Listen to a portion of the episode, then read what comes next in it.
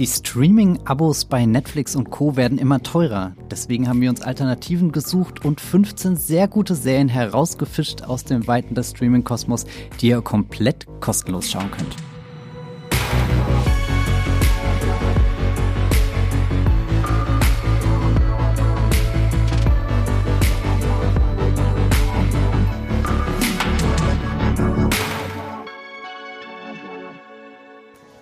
Hallo und herzlich willkommen zu einer neuen Ausgabe Streamgestöber, dem Movieplot Podcast, in dem wir über alle möglichen Themen reden, die mit dem Streaming verbunden sind. Meistens geht es da um neue Filme und Serien, die bei Netflix, Amazon und Co. erscheinen.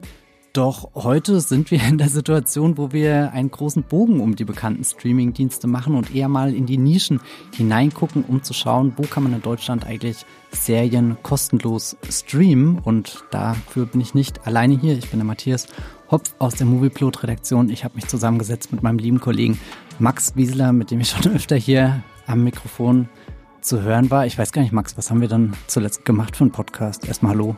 Hallo? Oh, oh Gott. Auf diese Frage war ich nicht vorbereitet. Was war denn das letzte? Haben, haben wir über Science-Fiction-Serien gesprochen? Ja. Ich glaube, oder? Ja. Ja. Da waren die nettesten Menschen der Welt dabei, die gar keine Cypher-Serie sind. Nein!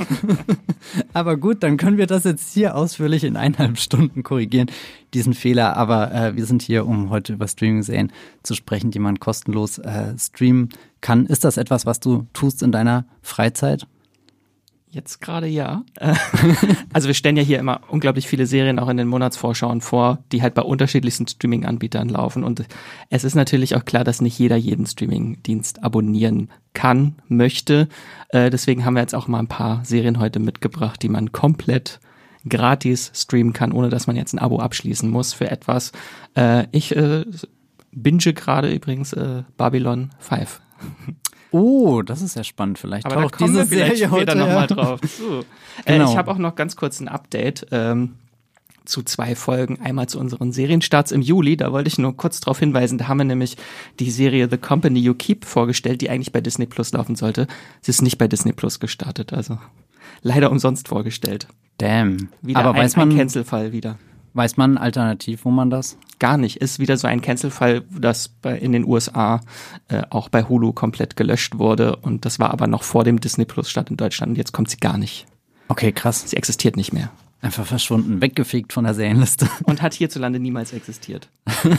hat sie überhaupt jemals wirklich, wirklich existiert? Äh, und noch eine andere Sache zu unserer Folge mit den besten Serien äh, besten Serien vom ersten Halbjahr, was auch thematisch sehr gut zu dieser Folge passt. Äh, da ging es nämlich einmal um Ju Jury Duty bei Freebie und da ist uns tatsächlich so ein kleines, ist ein kleines Missverständnis, dem wir aufgesessen sind, äh, weil die Serie kann man nicht ohne Werbung bei Freebie gucken, sondern nur mit Werbung. Das ist so ein kleines Missverständnis, weil in den USA und in anderen Ländern wie auch Großbritannien gibt es seit ein paar Wochen Jury Duty auch für Prime-KundInnen äh, ohne Werbung zu streamen, aber in Deutschland nicht. Da hatten wir uns so gefreut darüber, die, über diese Meldung. Oh, das kann man jetzt endlich ohne Werbung gucken. Äh, da waren wir, glaube ich, ein bisschen zu schnell. Ich glaube, das ist auch eine ganz gute Überleitung, weil viele über die Serien, äh, die wir heute sprechen, die sind bei Streamingdiensten im Angebot, wo man das eben kostenlos, aber mit dem äh, Nachteil der Werbung schauen kann. Wir haben natürlich auch ein paar Mediatheken, wie zum Beispiel ARD, ZDF und äh, die Arte-Mediathek dabei. Da könnt ihr einfach so los streamen, ohne euch Gedanken über irgendwelche Werbeblöcke zu machen, die einfach zwischenrein katapultiert werden. Und dann müsst ihr diese 30 Sekunden beobachten, die langsam heruntergezählt werden, bis es mit der Geschichte weitergeht. Aber bevor wir zu unserer großen äh, 15 Serien lastigen Liste kommen, äh, hier noch ein kurzer Einspieler von unserem Sponsor dieses Podcasts, nämlich Magenta TV. Magenta TV ist unser Sponsoring-Partner. Das TV- und Streaming-Angebot der Telekom bündelt Fernsehen und Streaming auf einer Plattform. Magenta TV gibt's als App, zum Beispiel auf eurem Smart TV bei Apple TV, auf dem Fire TV Stick oder auch über die Premium TV Box Magenta TV One. Alles völlig unabhängig von eurem Internetanbieter. Magenta TV ist ein super praktischer Hub für Live-TV und Streamingdienste wie Netflix, Amazon Prime Video, Disney Plus, RTL Plus sowie die Magenta TV Megathek. Die ist kostenlos mit dabei und hier findet ihr eine riesige und einzigartige Auswahl an Filmen, Serien und Shows. Mit dabei sind viele brandneue internationale Serien oder Staffeln, die ihr nur bei Magenta TV seht. Zum Beispiel Black Snow, The Congregation, The Crash oder Godfather of Harlem. Wie ihr zu Magenta TV und der Megathek kommt und welche verschiedenen Angebote es gibt, das erfahrt ihr über den Link in den Shownotes dieser Podcast-Folge. Und jetzt weiterhin viel Spaß im Streamgestöber. Und damit wieder zurück in dieser Podcast-Episode, wo wir euch 15 Geheimtipps vorstellen wollen, die ihr kostenlos streamen könnt mit und mit ohne Werbung.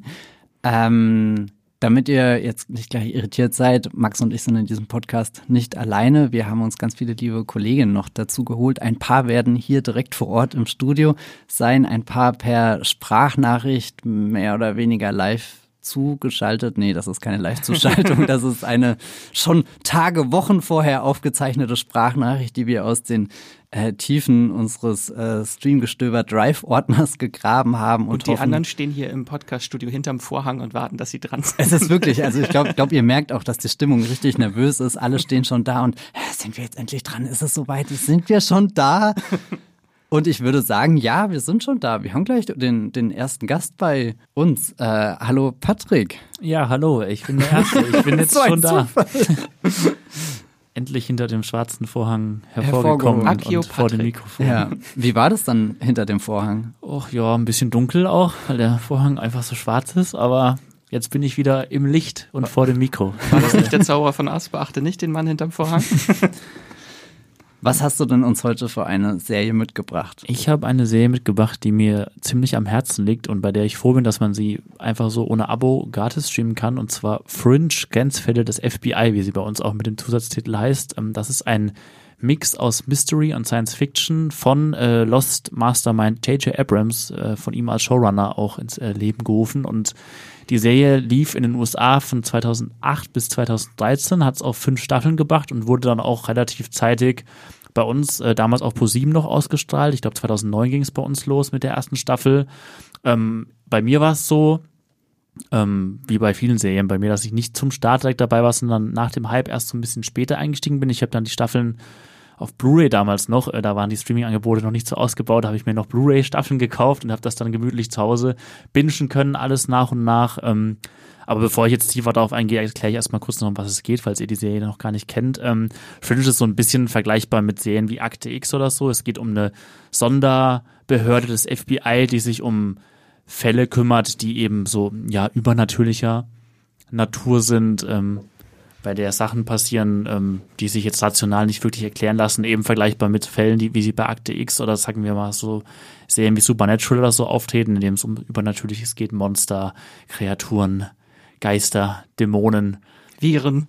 Viren, alles, äh, was darunter fällt. Ähm, genau, ähm, Hauptfigur der Serie ist die Ermittlerin Olivia Dunham, ähm, und das ist so ein bisschen so ein ja, Trio, das im Mittelpunkt steht. Das ähm, geht dann auch noch um Walter Bishop. Das ist ein Wissenschaftler, der ähm, diese Fringe Division äh, unterstützt, ähm, der ein ziemlich exzentrischer, markanter Charakter ist. Ähm, der hat viele Jahre in einer psychiatrischen Anstalt verbracht und ähm, wirkt deswegen auch immer wieder sehr geistig verwirrt immer noch, ähm, ist äh, eben hat immer wieder mal auch so Gedächtnisaussetzer und so eine Art, ja, fast schon Demenzanwandlungen und deswegen ist die Dynamik zwischen ihm und Olivia auch was, ja, ziemlich besonders, was auch die Serie trägt immer wieder durch die einzelnen Episoden, so diese, ja, Buddy-Dynamik, die dann noch erweitert wird durch den Sohn von Walter Bishop, der erwachsene Sohn Peter Bishop, ähm, der so ein bisschen der geerdete, rationale Charakter ist.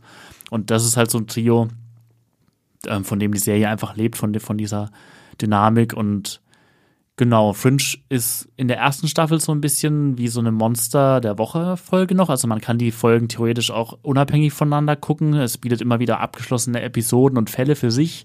Aber so wie es auch bei den anderen Serien, die ich jetzt schon genannt habe, ähm, der Fall ist, wird die Serie immer größer, zusammenhängender. Es ergeben sich rote Fäden, die, die über die Staffeln hinweg ähm, total stark verknüpft werden. Es wird viel, viel abgefahrener noch als in der ersten Staffel, die wirklich noch mehr so ein Mystery-Konzept hat. Es geht immer mehr in so eine Sci-Fi-Richtung. Ähm, alle, die Lost gesehen haben, werden wissen, dass da auch J.J. Abrams und Co. immer mehr in so eine ja, Sci-Fi-Richtung auch schon abgedriftet sind und Fringe setzt da, finde ich, noch deutlich einen oben drauf. Also was einem da alles um die Ohren gefeuert wird, was so Paralleluniversen, alternative Versionen von Figuren angeht, Zukunftsgeschichten, biologische Experimente. Also da wird wirklich gefühlt alles ausgepackt, was so die Sci-Fi-Palette hergibt und ich finde es aber gerade stark, dass die Serie dann in diese Richtung geht, weil dadurch, dass sie eben am Anfang fast schon wie so ein Akte X, naja, nicht Abklatsch wirkt, aber es wirkt so wie so ein moderneres Akte X, wie so eine Alternative, dass es dann diesen extremen Sci-Fi-Schritt noch wagt. Ähm, das fand ich sehr, sehr stark und da findet die Serie auch viel mehr zu sich und ist noch eigenständiger und ja, ich kann gar nicht darauf eingehen, was da wirklich alles passiert. Ich glaube, manchen ist es dann auch irgendwann später zu abgedreht geworden, wie es ja auch bei Lost der Fall war, aber ich finde, die Serie lebt einfach dadurch, ähm, dass sie auch sehr emotional wird und wirklich auch in der finalen Staffel sehr, sehr weit in die Zukunft hineingeht und ja, man kann es gar nicht alles beschreiben, was da alles noch passiert, aber für mich ist die Serie wirklich ein super guter Mix eben aus diesem Akte X-mäßigen, Mystery-mäßigen, aber auch diesem super überbordenden Sci-Fi-Konzept. Ähm, ich habe die damals auch geschaut, weil ich Lost-Fan war und auch so J.J. Abrams für mich damals so einfach ein super großer Name war und der dem auch auf jeden Fall seine Handschrift aufdrückt, so als Showrunner. Und ja, ich bin ein sehr großer Fan von der Serie. Ähm, ich weiß nicht, wie es euch geht. Ihr habt die wahrscheinlich auch gesehen oder mal reingeschaut, zumindest damals, weil ich glaube, das war schon so ein Hype, dem man gar nicht so entkommen konnte. Wie war das bei euch? Ich liebe French. ich erinnere mich wirklich nur an zigtausend Werbeblöcke vor Galileo und die Simpsons. Ja. Damals bei Pro7, wo, wo Fringe wirklich als das 9 Plus Ultra der Serien angekündigt wurde. Aber ich habe bis heute keine einzige Folge gesehen. Konnte oh. man auch so Woche für Woche miträtseln, weil ich weiß gar nicht was, im Vorspann oder im Abspann wurde dann immer so ein Zeichen eingeblendet und mhm. das waren halt Buchstaben, die man äh, entziffern musste.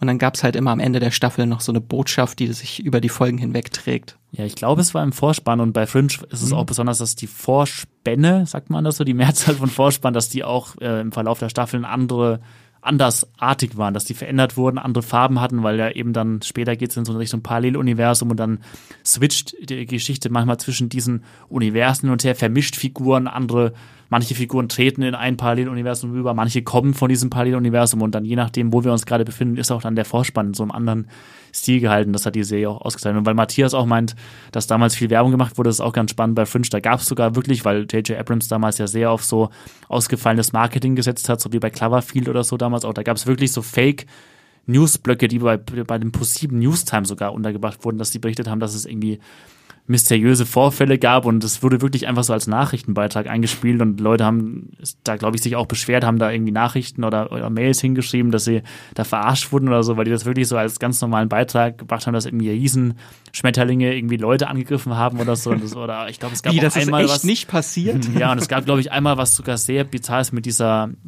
Geburt von so einer Art wie so einem außerirdischen Wesen oder so, was auch, glaube ich, Leute verstört hat, die einfach ganz normale Nachrichten erwartet haben. Und ja, das war ein ziemlich cooler Marketing-Schachzug damals, der, der auch die Serie wieder sehr groß gemacht hat, sehr gehypt hat und da die Leute einfach auch Bock drauf hatten, das zu schauen. Alles in Anlehnung an das Krieg der Welten Hörspiel von Orson Welles, ja. wo damals auch die Leute dachten, oh mein Gott, was ist jetzt los? Und jetzt noch die wichtigste Frage von allen. Wo kann ich das denn gucken? Ähm, das gibt's, wie du auch schon drüber geredet hast, bei Amazons Freebie. Ähm, das bedeutet, ähm, ihr braucht da keinen Account euch machen. Ihr müsst ja nichts abonnieren, ihr könnt das einfach so streamen. Ihr müsst Werbung dafür äh, in Kauf nehmen, ein kleiner Wermutstropfen, aber dafür könnt ihr wirklich alle fünf Staffeln von Fringe bei Freebie von Amazon ähm, gratis ohne Abo da streamen. Ich befürchte aber, Amazon-Account ist tatsächlich notwendig. Ich habe nämlich vorhin versucht, mhm. schnell noch ah, was okay. bei Freebie zu streamen und wollte das ohne äh, mich mit irgendwas einzuloggen und da hat mich äh, der Dienst aufgefordert, doch bitte jetzt eine Anmeldung. Aber das ist natürlich kostenlos, also. Genau, also äh, kommt man gut und schnell rein. Nee, wir haben nur auch hier andere äh, Streaming-Dienste wie zum Beispiel Pluto TV oder Join, äh, da zumindest die, die ohne Abo-Version, da kann man einfach draufgehen und Play drücken und Werbung schauen, aber dann auch vielleicht eine gute Folge von einer sehr guten Serie. Diese Streamingdienste haben tatsächlich sogar einen eigenen Namen in den USA. Da heißen die nämlich eigentlich äh, FAST-Dienste. F-A-S-T äh, steht für Free Ad Supported Streaming TV. Oh, okay. Also ich verbinde mit Fast vor allem eins, die Fast and the Furious Reihe und würde gern Fast X streamen. Was ist dann der Fast Service? Der Fast, Fast, oh Gott, nee. Aber äh, ich bin mir sicher, dass die Fast and the Furious Reihe ein sehr gutes Wortspiel daraus machen kann bei all den tollen Filmtiteln, die sie schon gewählt hat. Ja, vielen Dank, Patrick, für diesen Tipp, Fringe. Ja, gerne. Ich befürchte, ich werde es nicht nachholen, weil es viel zu viel ist. Ja.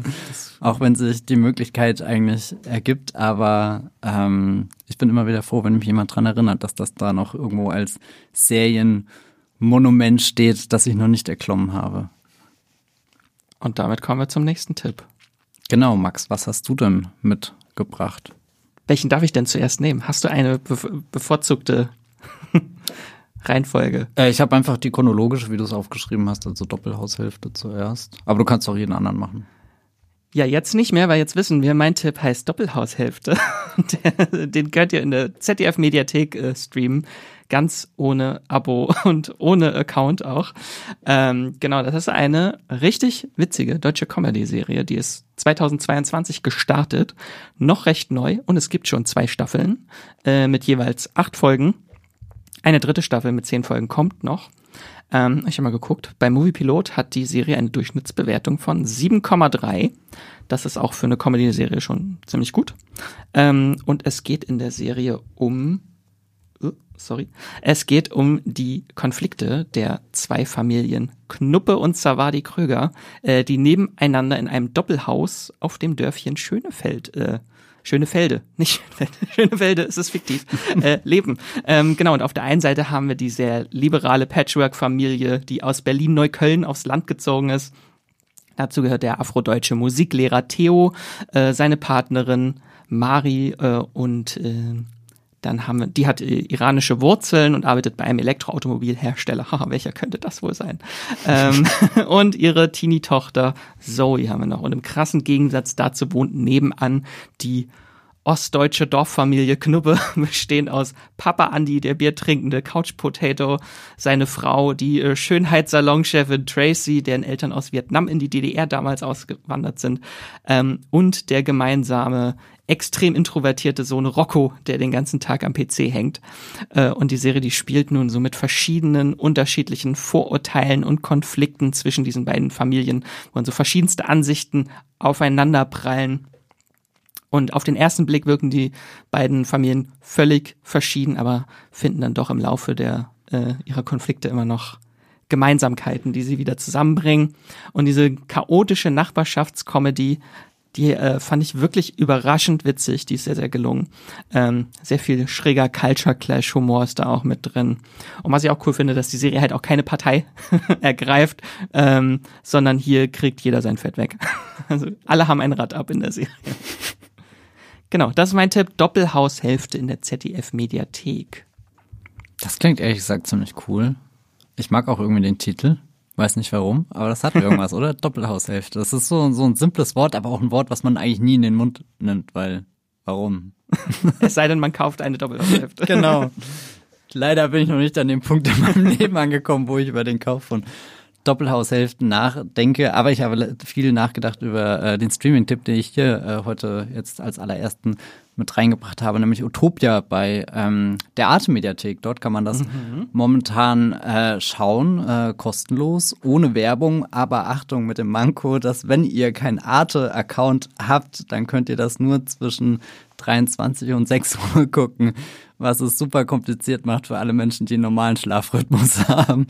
Aber deswegen äh, da eventuell ein Account erstellen, dann könnt ihr das einfach äh, streamen. Es ist auf alle Fälle bis 2024, da 31. Oktober genau genommen, also zwei Staffeln mit äh, jeweils sechs Episoden. Das sollte machbar sein. So viel zu den äh, Meta-Infos äh, vorab. 2013 ist diese Serie bei Channel 4 ähm, ursprünglich erschienen. Ich weiß gar nicht, wo ich die ehrlich gesagt das erste Mal gesehen habe. Die hat nur auf alle Fälle im Internet die Runde gemacht mit ziemlich fetzigen, coolen ähm, Trailern, mit auffälligen, ja, sehr stilisierten Bildern und auch so einer Musik, die sich definitiv ins ähm, Gedächtnis brennt. Also sie wirkte halt eigentlich nicht wie TV, sondern eher wie als ist da was rübergeschwappt, was vielleicht in einem anderen Universum jemand wie Matthew Vaughn inszeniert hätte oder wie Guy Ritchie oder vielleicht sogar Quentin Tarantino. Also es ist ein bisschen wie ein Comic-Heft, das zum Leben erwacht ist. Ah, jetzt, jetzt hast du es schon vorweggenommen, genau, äh, weil Utopia erzählt die Geschichte von The Utopia Experiment. Das ist ein Comic oder wie die Figuren in der Serie auch immer äh, wieder betonen, ein Graphic Novel, denn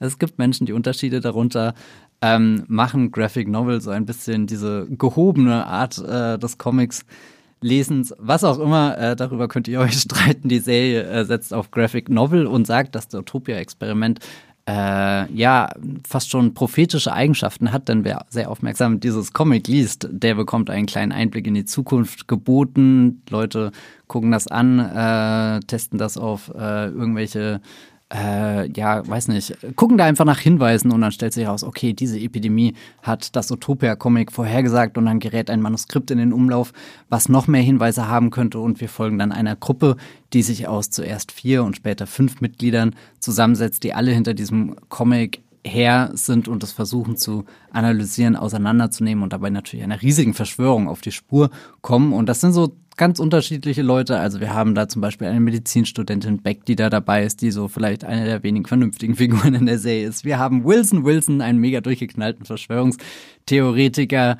mit dem man sich lieber nicht so lange unterhält. Da wäre dann zum Beispiel noch äh, Grant, ein ja recht äh, junger Comic-Nerd, der einfach in diese Runde äh, crasht. Ich glaube, gerade mal elf Jahre ist er alt, aber auch ganz viel Wissen mitbringt. Ian ist da, der eigentlich im Keller seiner Mutter wohnt und noch nichts auf die Beine gestellt hat, aber in Utopia seine große Lebensberufung nennt. Aber die interessanteste Figur in der ganzen Geschichte ist Jessica Hyde. Äh, die hat eine ganz besondere Verbindung zu dem Comic, das will ich aber gar nicht verraten. Sie wird auch von einer geheimen Organisation verfolgt, die sich The Network nennt und alle sind hinter diesem Comic her, weil das möglicherweise einfach den Lauf der Geschichte ähm, ändern können. Es ist wirklich ganz viel Mystery dabei, es ist sehr viel Spannung dabei, man wird immer tiefer hineingezogen in die Geheimnisse des Utopia-Comics und ähm, ja, ich würde das euch einfach mal als Geheimtipp mitgeben, weil ich nicht das Gefühl habe, dass die Serie es so wirklich in den ganz großen Kanon der Serien geschafft hat, die man immer wieder schauen muss, obwohl es sogar ein amerikanisches Remake gibt, was 2020, glaube ich, bei mhm. Amazon Prime veröffentlicht wurde. Das wollte ja lange Zeit David Fincher umsetzen. Aber nach ungefähr 800 Jahren in der Produktionshölle hat er aufgegeben und letzten Endes kam diese Serie dann, äh, geschrieben übrigens von äh, Gillian Flynn hier, der Gun Girl Autorin, die kam dann zu Amazon Prime, das US-amerikanische Remake mit äh, äh, Sascha Lynch. Äh, Sascha Lane. Äh, Sascha Lynch, sag ich ja. Sascha Lane, John Cusack und so. In den Hauptrollen auch hier Rain Winsel, äh, Rain Wilson aus ähm, The Office. Genau, also falls ihr das äh, Original bei Arte durchgeschaut habt, könnt ihr direkt bei Amazon Prime weitermachen. Da dann allerdings eher nur, nur mit Abo Utopia auf alle Fälle. Das zählt dann nicht. Das, das zählt, nee, das zählt nicht in den Parametern dieses Podcasts.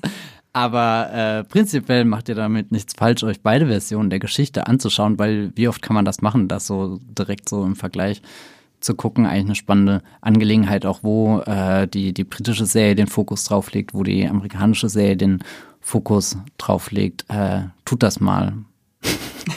Utopia. Genau. In der Arte Mediathek. Unser nächster Streaming-Tipp kommt von Lisa. Die hat uns eine Sprachnachricht geschickt und empfiehlt uns die Serie März gegen März, die ihr auch in einer Mediathek streamen könnt, nämlich in der vom ZDF. Also eine Serie, die ich total empfehlen kann und die man auch noch kostenlos streamen kann, ist März gegen März. Die gibt's in der ZDF-Mediathek, ist auch tatsächlich eine ZDF-Produktion und es geht im Endeffekt um ein Ehepaar, was schließlich feststellt, dass sie sich nicht mehr lieben und dass sie sich trennen sollten. Und das ist aber gar nicht so einfach, weil der Vater der Frau hat ein äh, riesengroßes Unternehmen, wo dann wiederum der, der Ehemann mit involviert ist. Dann hat man gemeinsamen Sohn. Das ist also wirklich, wirklich schwierig. Und äh, diese beiden Ehepartner, die getrennte Wege gehen wollen und das aber nicht so einfach können, werden gespielt von Annette Frier und Christoph Maria Herbst, die einfach unendlich perfekt in diesen Rollen sind. Also die Serie Let's gegen März stammt auch von dem äh, Stromberg-Macher, Ralf Husmann, hat auch eine ähnliche Art von Humor, würde ich sagen. Also auch wirklich so Situationen so komplett überzeichnen, immer so eine gewisse Klemmigkeit mit drin. Man sitzt auf der Couch und es fühlt sich irgendwie unangenehm an und gleichzeitig hat man das Gefühl, man hat so eine Situation gerade auch schon mal erlebt, das ist wirklich äh, sehr, sehr witzig, tut manchmal auch ganz schön weh und am Ende des Tages fiebert man dann doch irgendwie mit diesen Eheleuten März mit, ähm, bei denen es dann doch alles nicht ganz so endgültig klingt. Insgesamt gibt's ähm, drei Staffeln mit insgesamt 24 Episoden. Die sind auch alle in der ZDF-Mediathek. Pro Folge sind das immer ungefähr so 20, 25 Minuten. Also guckt sich auch ganz schnell und knackig weg. Ähm, Im Mittelpunkt stehen natürlich die beiden Märzes, sage ich mal, aber es gibt drumherum auch noch ein paar andere Figuren, wie eben den Sohn, der da in diese Elternstreits mit reingezogen wird, der dann aber auch selbst die Liebe findet oder es zumindest versucht. Es ist tatsächlich auch so ein äh, Fernsehfilm geplant als Abschluss dafür. Der soll irgendwann dieses Jahr noch kommen. Ich weiß gar nicht genau wann, wird aber wohl schon gedreht. Und äh, ja, absolute Empfehlung für Leute, die Stromberg mochten, für Leute, die so äh, absurde Familiendynamiken mögen, die so sehr pointiert auch erzählt werden. Das ist wirklich eine richtig, richtig gute deutsche Serie mit zwei unfassbar tollen HauptdarstellerInnen. Und ähm, das ist empfehlenswert, würde ich sagen. Absolut meine Empfehlung. Meine kostenfrei zu streamende Empfehlung März gegen März. Ich befürchte, das ZDF, Max, das bleibt uns noch ein bisschen erhalten, wenn ich mir deinen nächsten Streaming-Tipp anschaue. Was die arme ARD-Mediathek. die, die, wird hier komplett vernachlässigt, aber ich befürchte, ZDF hat einfach die cooleren Sachen am Start. Und es liegt auch daran, äh, es sind natürlich die Sachen auch nicht immer ewig in der ARD-Mediathek, sonst hätte ich liebend gerne Warten auf den Bus, äh, die deutsche Comedy-Serie äh, empfohlen, aber sie ist nicht mehr in der ARD-Mediathek zu finden, sondern nur bei ARD Plus. Brutal. Brutal. Aber deswegen habe ich etwas mitgebracht, was ich nur empfehlen kann, und zwar meine Lieblingsserie 2021. Ich dachte jetzt schon, oh mein Gott, stellt Max seine ultimative Lieblingsserie vor. Kannst du das mal by the way verraten? Was ist das? Nein, das verrate ich. Ach verdammt, na gut. Das ändert sich auch jede Woche. Aber die hier ist auf jeden Fall mit ganz weit oben. Es handelt sich um It's a Sin. Ähm, genau, eine britische Miniserie mit fünf Folgen, äh, eine ganz fantastische und herzerreißende Dramaserie über eine Gruppe junger britischer Menschen, die im London der 80er Jahre die Schrecken der AIDS-Krise hautnah miterleben. Und äh, die habe ich schon oft gehypt, die Serie. Wir hatten sie, glaube ich, auch damit in der besten Liste der besten Serien 2021 mit drin. Und die lief zuvor beim kleinen Streamingdienst Stars Play. Deswegen kann ich es auch nachvollziehen, wenn ihr jetzt sagt, nee, ich wollte mir dafür jetzt nicht extra äh, so einen kleinen extra Streamingdienst noch holen, äh, noch mehr Streamingdienste. Deswegen jetzt gibt es diese Einstiegshürde nicht mehr. Und es gibt jetzt keine Ausrede mehr, jetzt nicht zu gucken, denn sie ist in der ZDF-Mediathek. Dort könnt ihr die Serie auf Deutsch und Englisch schauen. Ähm, und es ist eine Serie vom britischen Drehbuchautor Russell T. Davies, ähm, das ist äh, ein ganz bekannter Drehbuchautor und Serienschöpfer, der hat unter anderem Queer as Folk, das Original damals äh, geschöpft, entwickelt, äh, hat lange Zeit äh, Doctor Who äh, wieder aus dem Keller hervorgeholt, der Keller der BBC und quasi 2005 war das, glaube ich, äh, dann quasi das Reboot oder die Serie neu, dieses Franchise neu gestartet, äh, hat da versucht auch noch mehrere Spin-offs, also er hat ein Franchise draus gemacht, bevor es Franchises gab, also mit Torchwood und The Sarah Jane Adventures.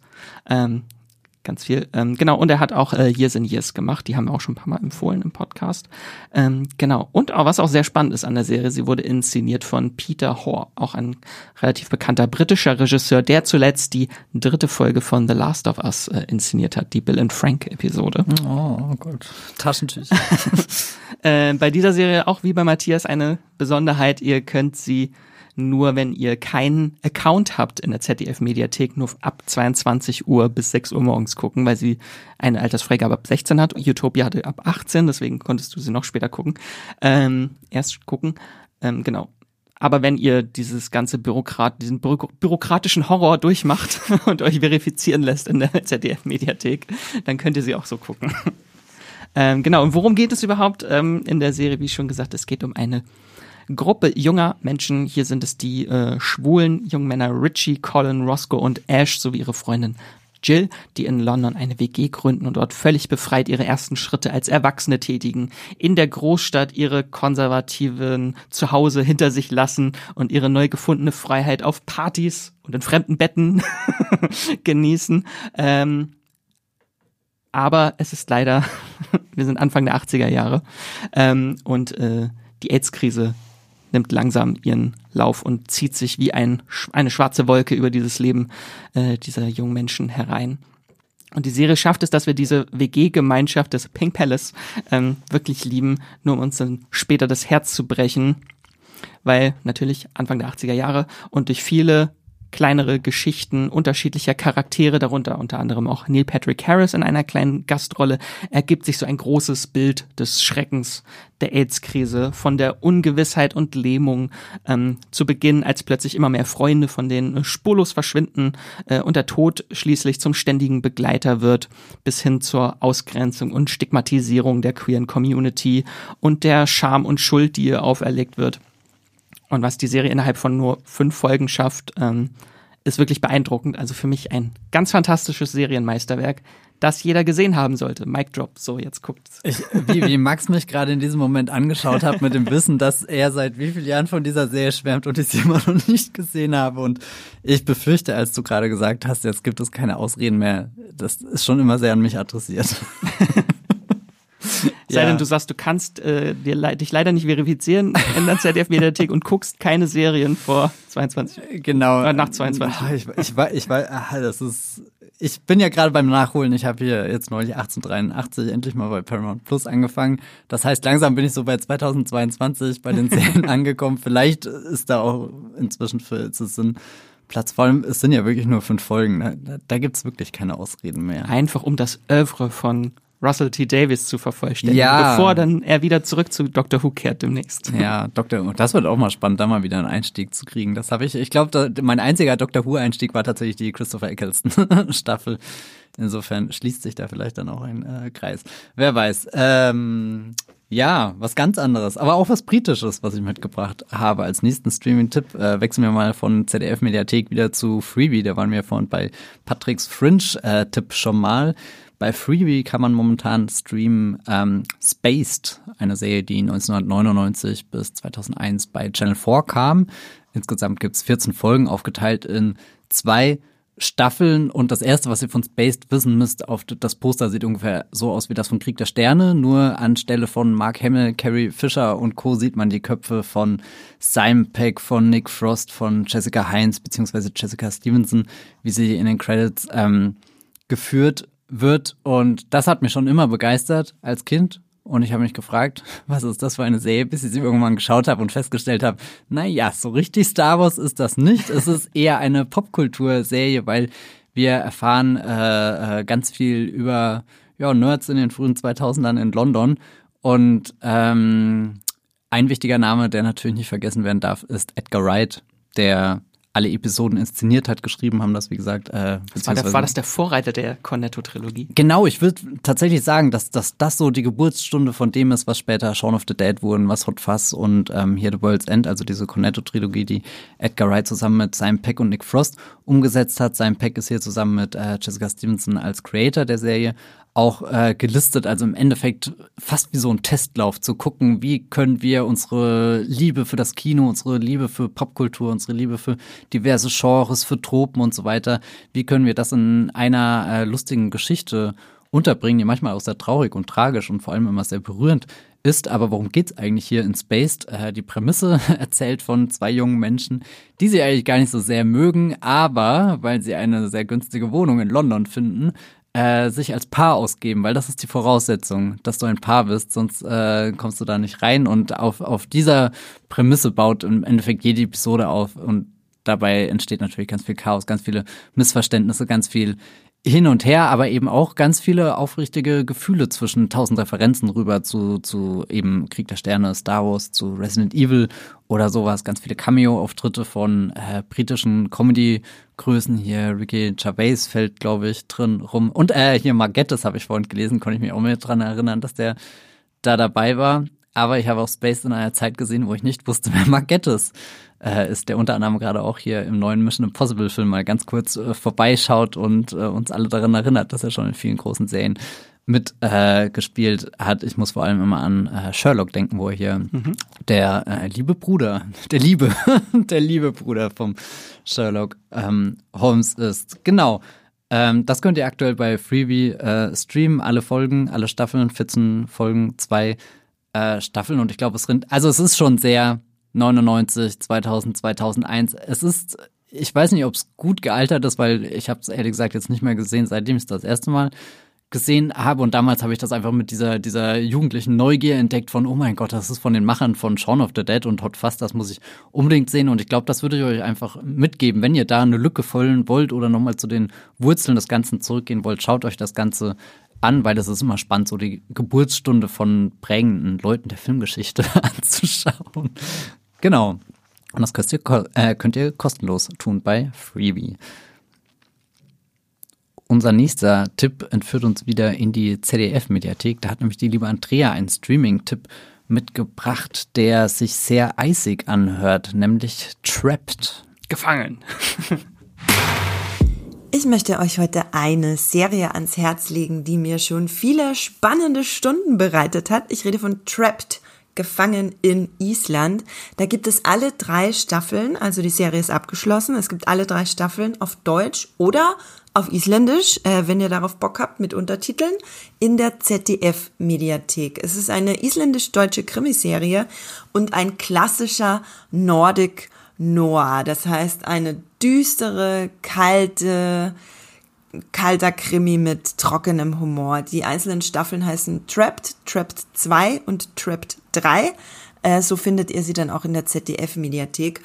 Was das Ganze so toll macht, ist, es ist von Balthasar Kormakur. Den Namen habt ihr vielleicht schon mal gehört. Das ist ein äh, spanisch-isländischer Schauspieler und Regisseur, der auch schon den Sprung nach Hollywood gemacht hat. Der hat zum Beispiel so, ähm, wie ich finde, coole Thriller inszeniert wie Two Guns mit Denzel Washington oder Contraband mit Mark Wahlberg, den ich auch wirklich toll fand. Oder äh, habt ihr bestimmt schon gehört, den Katastrophenfilm Everest mit Jack Chillenhall. Das war, glaube ich, bisher seine größte Produktion. Und die Netflix-Serie Cutler hat er auch gemacht. Vielleicht habt ihr da schon mal reingeschaut. Also Balthasar Kormakur, ein großer Name, ein großes Talent vor allem auch, hat ein Händchen dafür, Sachen wirklich atmosphärisch und aufreibend in Szene zu setzen, dabei aber auch den Humor nicht zu verlieren. Und wenn du so jemanden als Showrunner und ausführender Produzent auf einen an und für sich typisch deutschen Fernsehkrimi, sage ich mal, setzt, dann ist das schon, wie ich finde, ziemlich geil. Ähm, worum geht's denn eigentlich? Es spielt, wie der Name schon sagt, in Island und Leute sind gefangen in Island. In jeder Staffel ähm, ist das auf ein anderes, äh, auf eine andere Handlung bezogen. In Staffel 1 geht's darum, ähm, das verschlafene Fischerdorf Seydisfjordur an der schroffen Küste Islands wird durch einen grausigen Fund aufgeschreckt. Andri Olafsson, das ist auch der Hauptdarsteller, also die Hauptfigur der Serie, der Polizeichef der kleinen örtlichen Station fischt einen verstümmelten männlichen Torso aus dem Hafenbecken. Gleichzeitig ankert eine Touristenfähre aus Dänemark. Der Verdacht liegt also nahe, dass es sich bei der Leiche um ein Passagier des Schiffs handelt. Die einzigen drei Mitarbeiter der Polizei, MitarbeiterInnen der Polizei, es gibt, also es ist ja wirklich das kleinste kleine Kaff, das ihr euch vorstellen könnt, haben viele Fragen zu klären, doch die Ermittlungen werden durch einen harschen Schneesturm erschwert, der sich über der Küste zusammenbraut. Vorerst darf keiner der Reisenden das Schiff verlassen. Das Schiff ist, wie der Titel sagt, trapped, gefangen in Island. Und natürlich ist das Spannende nicht nur die Krimi-Handlung, die doch durchaus äh, eher klassisch daherkommt. Es ist das ganze Setting. Du hast überall Eis und Schnee, du hast da diesen Schneesturm am Horizont, der alles äh, niederwälzen wird, was nicht äh, sich in den Häusern verschanzt. Du hast die harsche Natur, den feindlichen Lebensraum und dann hast du natürlich die ganzen ähm, TouristInnen, die da auf dem Boot hocken und nicht raus können. Also du hast quasi dieses diese klaustrophobische Stimmung auf mehreren Ebenen und in mehreren Set-Pieces. Und du weißt auch von Anfang an, okay, der Mörder muss einer von den Leuten hier sein, entweder aus dem Dorf oder auf der Fähre. Und es sind gefühlt nur ein paar Dutzend, die in Frage kommen. Vermutlich hat man ihn in Minute eins der Serie schon gesehen. Und mit dieser Stimmung ähm, gehen wir in die Serie. Gleichzeitig ist die Hauptrolle Andri Olafsson wirklich ganz, ganz großartig geschrieben. Äh, der Schauspieler heißt Olafur Dari Olafsson, ein Isländer. Ich kannte den vorher nicht. Ähm, er führt uns als Protagonist durch alle drei Staffeln.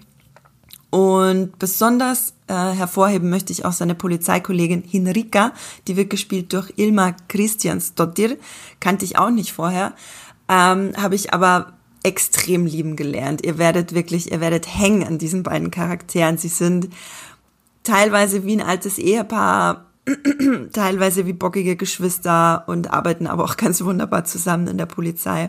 Es gibt viel isländischen Humor, viel trockenen Humor, der ab und zu durchblitzt, aber nicht oft, weil es gibt halt nun mal in dieser Welt, wo die leben, nicht allzu viel zu lachen.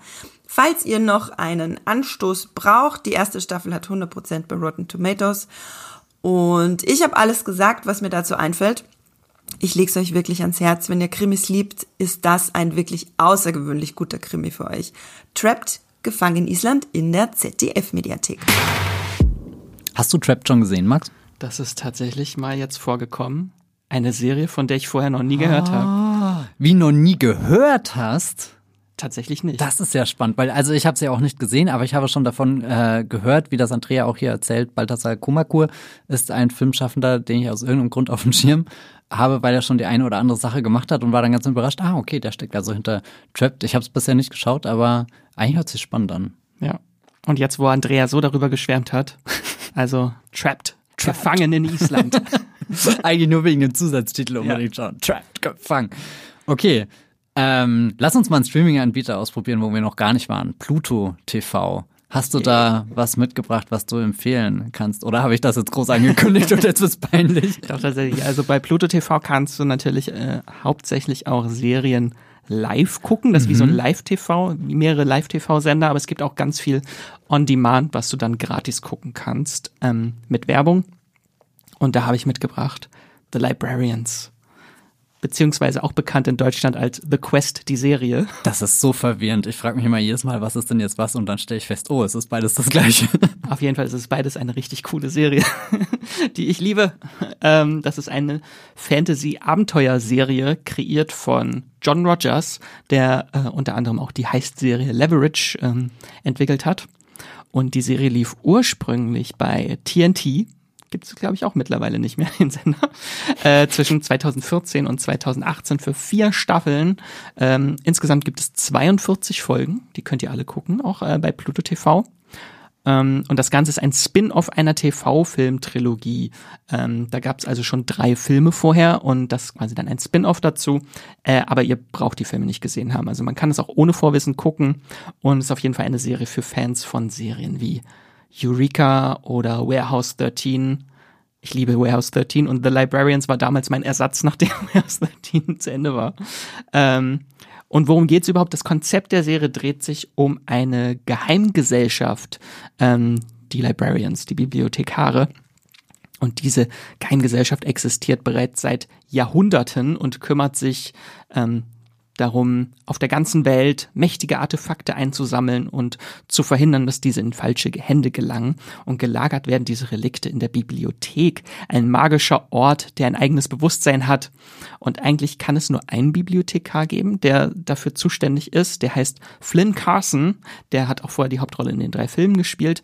Aber weil die Welt in so großer Gefahr ist, äh, lässt die Bibliotheka äh, Bibliothek jetzt in der Serie drei weitere rekrutieren. Ähm, da haben wir den Meisterdieb Ezekiel Jones, die brillante Wissenschaftlerin Cassandra und den Historiker und Alleswisser Jacob Stone. Ähm, und an ihrer Seite haben sie eine Beschützerin, die sogenannte Guardian und äh, das ist die Antiterroragentin Colonel Eve Baird.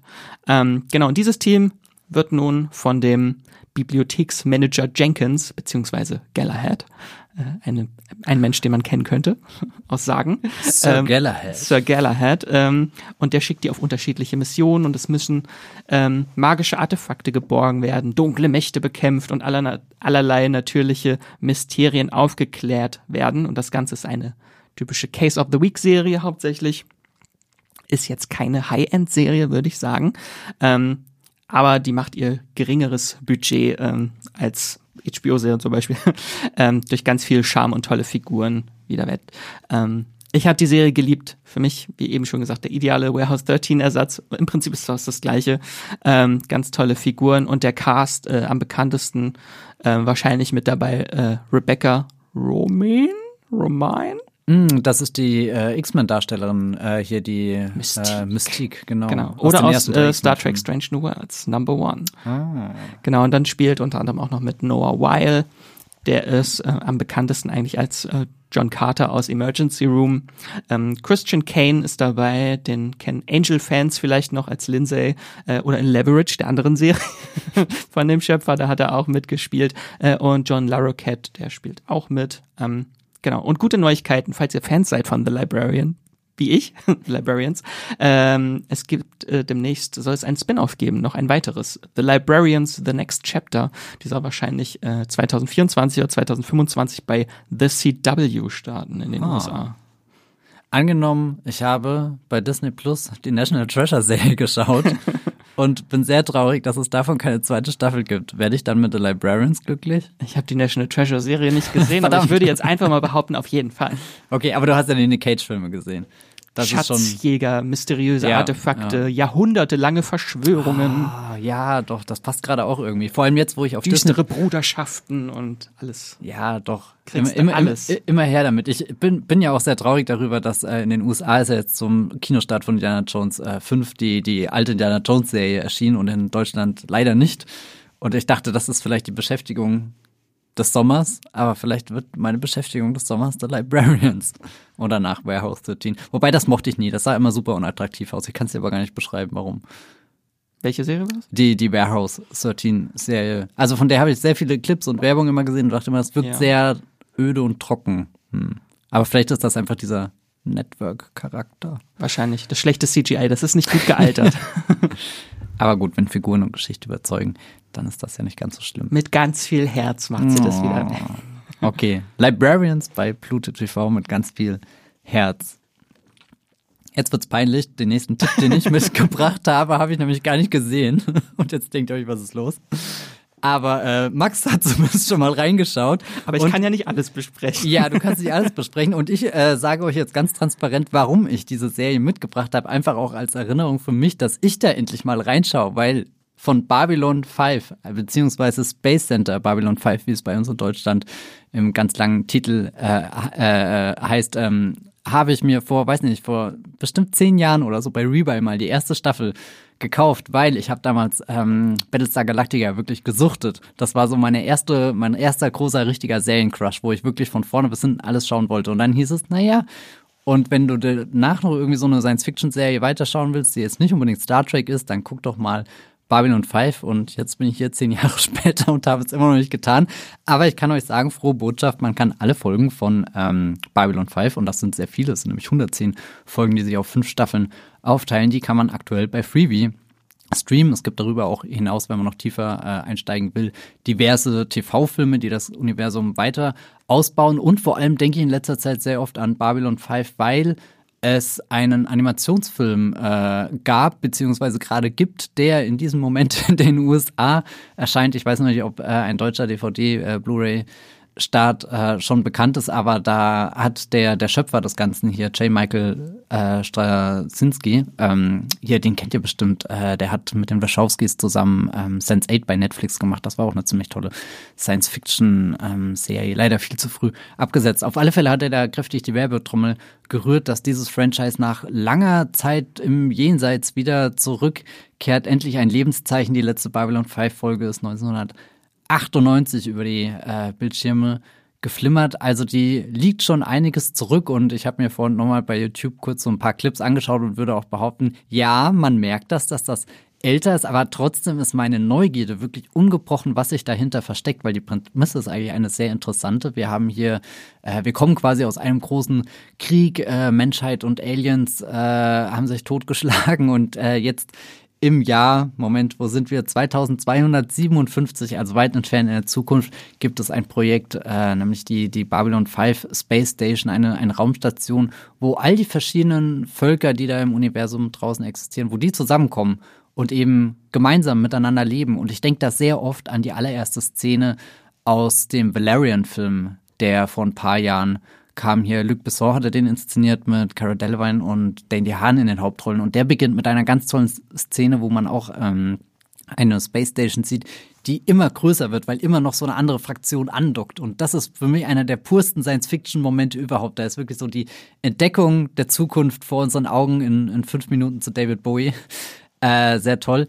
Und so stelle ich mir ehrlich gesagt Babylon 5 vor. Kann natürlich sein, dass ihr das da draußen schon gesehen habt und jetzt denkt, nee, auf keinen Fall. Bisschen aber weniger fröhlich. Die sind nicht alle happy, wir leben zusammen, sondern eher äh, hauptsächlich halt auch äh, Botschafter oder Ambassadors von verschiedenen Alienrassen, die dann alle gegeneinander intrigieren. Aber das ist ja auch nicht schlecht. Das bringt ja auch, auch ich meine, du kannst nicht nur so eine Serie schauen und es ist überall Friede, Freude, Eierkuchen. Wobei vielleicht habe ich da auch noch eine Serie heute dabei, wo, wo alle, alles sehr, sehr wholesome ist, nein, ähm, finde ich vollkommen in Ordnung, wenn es da auch äh, Konflikte gibt. Also warum nicht? Also ich habe immer das Gefühl, es könnte so eine Mischung aus, wir haben diesen, äh, auch das, was in den Star Trek-Serien viel steckt, also diese, diese Entdeckung und dieser, dieser generelle Optimismus erstmal, mit dem man in die Zukunft gucken kann und dann dieses ganze verschiedene Parteien, was dann halt schon dieses typische Intrigenspiel reinbringt, was wir gerade von allen großen Dramaserien kennen, angefangen bei eben Sopranos bis hin zu Game of Thrones.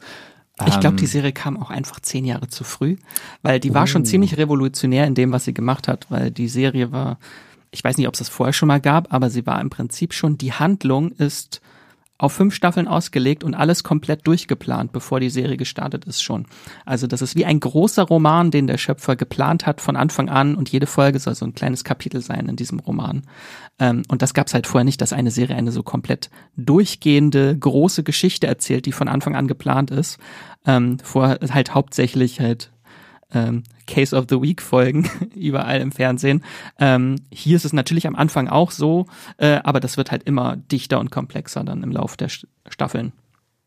Ich wünschte, ich hätte irgendwo die Zeit, diese fünf Staffeln zu gucken, weil ich bin wirklich, ich bin so neugierig, ob das so gut ist, wie alle immer erzählen. Ich habe das Gefühl, da schlummert ein Serienmeilenstein und ich habe ihn noch nicht einmal angekratzt. Genau. Ja, ich bin jetzt in Staffel 1 gerade und ich habe wie, wie weit bist du denn drin? Ja, Folge 10 ungefähr. Oh ja, aber das ist schon weit. Also schon die Häl fast die Hälfte der ersten Staffel.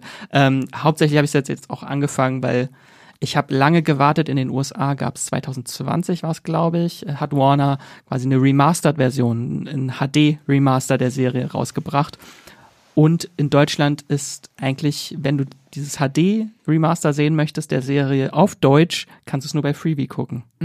Du kannst auch bei iTunes natürlich kaufen, diese HD-Version, aber da ist sie tatsächlich nur in Englisch. Also wenn du sie noch auf Deutsch zusätzlich gucken möchtest, dann äh, bleibt dir keine andere Wahl als Freebie. Ich nehme, was ich kriegen kann. Und deswegen gucke ich sehr viel Werbung gerade.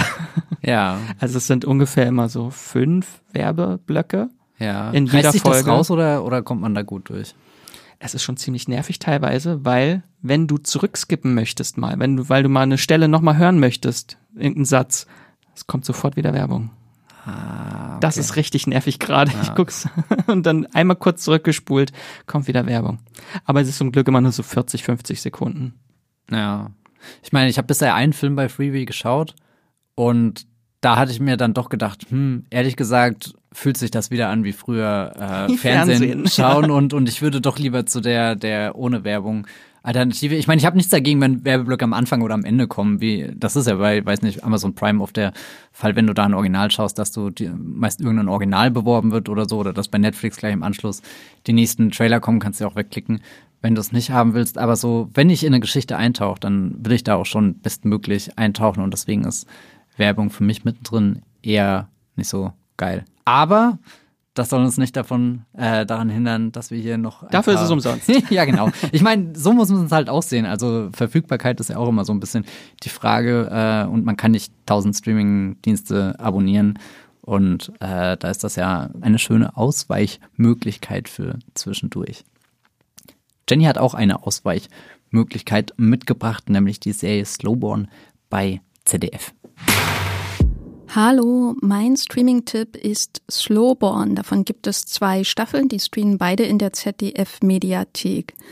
Slowborn spielt auf einer fiktiven nordfriesischen Insel. Es ist also eine deutsche Serie und am Anfang wirkt es erstmal wie so ein ganz normales Drama mit Teenagern, die teils gravierende Probleme wirklich haben, ihren Eltern, die ebenso ihre Beziehungsprobleme mit sich herumschleppen. Doch es kommt ein immer unheimliches Gefühl daher, ein Gefühl einer großen Gefahr, die sich nach und nach in diesen Alltag schleicht. Und diese Gefahr, ist eine Pandemie. Es ist eine mysteriöse Krankheit, die immer näher an diese Insel kommt. Und das wird parallelisiert mit diesen diversen beziehungszersetzenden Problemen, die die Menschen mit sich herumschleppen, die Dinge, die sie anderen nicht sagen, die sie in sich hineinfressen, was alles nur noch schlimmer macht. Und das ist so eine Mischung für eine Katastrophenserie, die ich wirklich sehr faszinierend finde. Denn anders als zum Beispiel bei der durchaus ähnlich gelagerten Serie Der Schwarm, ebenfalls vom ZDF, geht es hier nicht um große, teure Effekte. Es geht nicht darum, mit Hollywood in Anführungszeichen mitzuhalten, sondern es geht darum, eine richtig spannende, richtig düstere, teils auch in Richtung Mystery gehende, fast schon Endzeitgeschichte zu erzählen. Und das ist wirklich sehr gut gemacht. Slowborn äh, stammt aus dem Kopf, kann man so sagen, von Christian Alward, der berühmt wurde mit Antikörper. Es gibt zwei Staffeln, unter anderem spielen mit Wotan Wilke Möhring, der norddeutsche Schauspieler schlechthin. Alexander Scheer ist auch dabei. Emily Kusche spielt die Hauptrolle. Und ich kann die Serie wirklich, wirklich empfehlen. Zwei Staffeln, ZDF-Mediathek, Slowborn.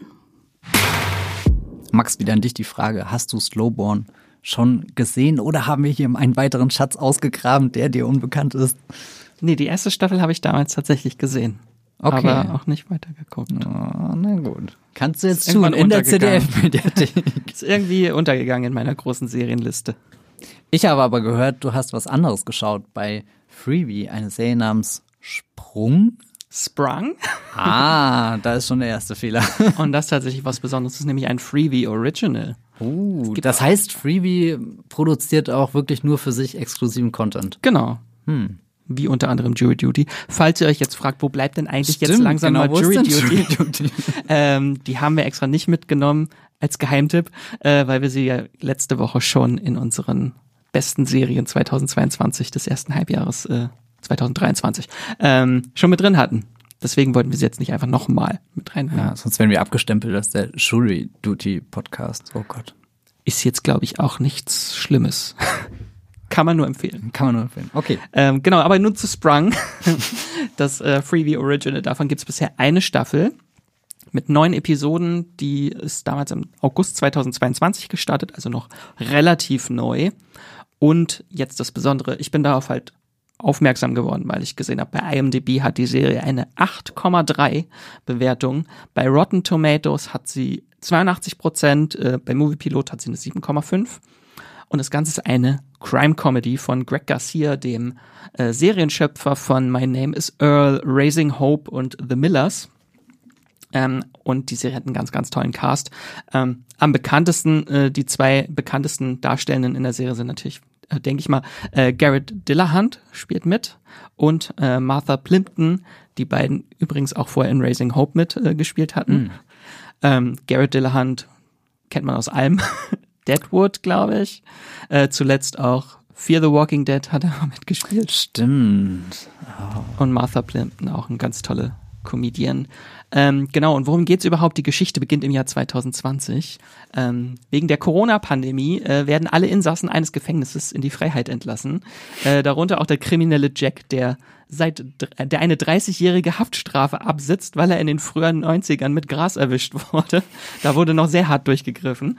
Ähm, und weil er keine Bleibe im Lockdown hat, er bietet ihm sein Ex-Zellengenosse Rooster an, bei seiner Mutter Barb unterzukommen. Und die Insassin Gloria stößt auch noch mit dazu, ähm, mit der Jack im Gefängnis eine, würde ich sagen, fast Catfish-Beziehung hatte. Sprich, die beiden haben immer nur durch Toilettenrohre miteinander kommuniziert. Und er ließ Gloria in dem Glauben, dass er der heißeste Typ auf Erden ist, was er nicht ist. Ähm, und nun zum Grundkonflikt der Serie. Äh, Barb lässt die ganzen Knastis bei sich leben, aber nur, wenn sie sich ihrer kriminellen Gang anschließen. und dabei entsteht dann so eine ungleiche Bande von Dieben, die jene bestehlen, die sozial benachteiligte Menschen ausnutzen und ausbeuten in der Corona-Pandemie. Das Ganze hat schon ein bisschen shameless Vibes, hatte ich so ein bisschen. Mhm. Ähm, vom Humor her äh, ganz viele tolle, schrullige und liebenswerte Charaktere. Mein Highlight ist einfach Martha Plimpton als ultimative Szenendiebin in der Serie mit ihrer abgeranzten, kettenrauchenden Mutterfigur. ganz, ganz toll.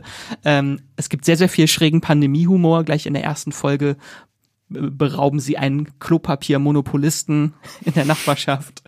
Oder äh, Jack muss, weil er eine, wegen einer Allergie niesen muss, denken alle, er hat Covid und dann isolieren sie ihn im Kamin hinter einem Duschvorhang, ähm, weil sie keinen extra Raum für ihn haben. Ähm, sehr, sehr witzig, schräger Humor.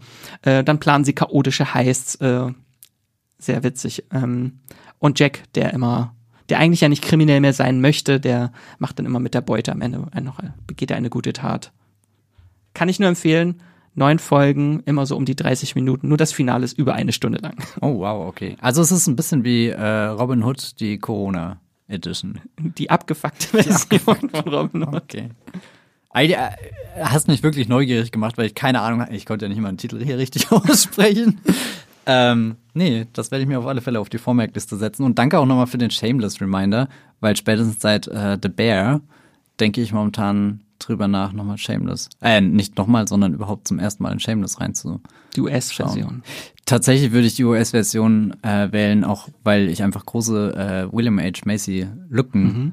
habe und mir fehlt so ein bisschen eine definierende Rolle für ihn gerade. Also nicht, dass das wichtig ist. Und als großer Amy Rossum-Fan muss man das natürlich auch gesehen haben. Ich weiß, du hast sagen, Phantom der Oper gesehen.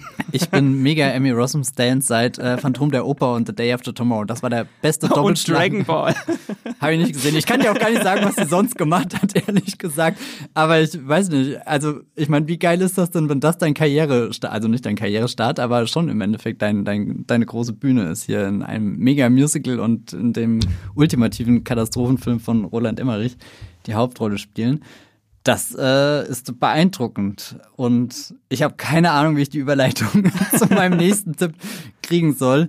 Das Einzige, was ich hier sagen kann, es ist vielleicht wirklich der geheimtippigste Geheimtipp, den ich mitgebracht habe. Bei Babylon 5 ist ja eher so die Frage, den, da, da geht es ja, glaube ich, eher um die Wiederentdeckung oder so. Ist ja an sich ein Riesenname. Aber das, was ich hier ausgegraben habe, das ist wirklich eine Serie, die ja, unfassbar zu schaffen gemacht hat, als ich sie das erste Mal gesehen habe. Es ist auch, schaut das nicht einfach als Serie runter, so gemütlich am Feierabend. Ich rede äh, von Im Todestrakt on Death Row von Werner Herzog. Das, kein Feel-Good-Binge. Das ist überhaupt kein Feel-Good-Binge. Es ist auch in dem Sinne keine, keine narrative Serie, sondern es ist eine Dokumentation. Also es ist wirklich die brutalste Art von Dokumentation, die man sich eigentlich vorstellen kann. Werner Herzog geht ja in zwei Staffeln, acht Folgen äh, in amerikanische Gefängnisse, wo Leute sitzen, die zum Todes, äh, zum Tode verurteilt sind und wirklich darauf, also quasi Tage vorher, bevor sie dann ja im Endeffekt getötet äh, werden, spricht er mit ihnen. Die Stunden, äh, die Folgen sind so meist eine Stunde lang und setzen haupt sich hauptsächlich aus Interviews zusammen, wo er direkt mit diesen Mördern spricht und Heidi erzählen die hauptsächlich. Also er stellt so ein paar Fragen, aber die Kamera ist wirklich immer auf die gerichtet. Du schaust da diese Menschen an, die da erzählen. Zwischendrin gibt's auch noch ähm, Beiträge von meinetwegen irgendwelchen Anwälten, irgendwelchen Verteidigern, Familienmitgliedern.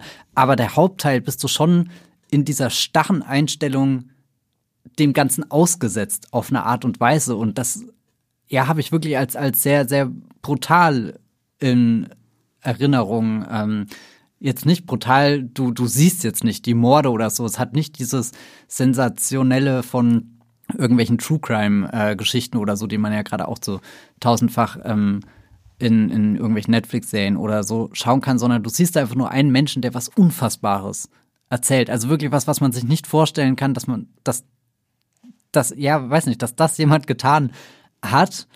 Und es hat äh, eine, eine Nüchternheit, der man sich überhaupt nicht entziehen kann. Da ist wirklich nichts Spektakuläres an dieser Serie. Die ist übrigens als Nachfolgeprojekt entstanden aus äh, dem äh, Tod in Texas-Film, den Werner Herzog 2011 veröffentlicht hat. Und dann hat er gemerkt, nee, da, da sind noch mehr Geschichte, da, da ist noch mehr Material und äh, ist da immer wieder zurückgekehrt. Und das Interessante ist, Werner Herzog ist eigentlich so ein Filmschaffender, äh, wenn ihr noch nie was von ihm gehört habt, der hat ganz große Klassiker gedreht wie Fitzgeraldo oder äh, Agire ähm, ihr Klaus kennt ihn als Star. Kinski.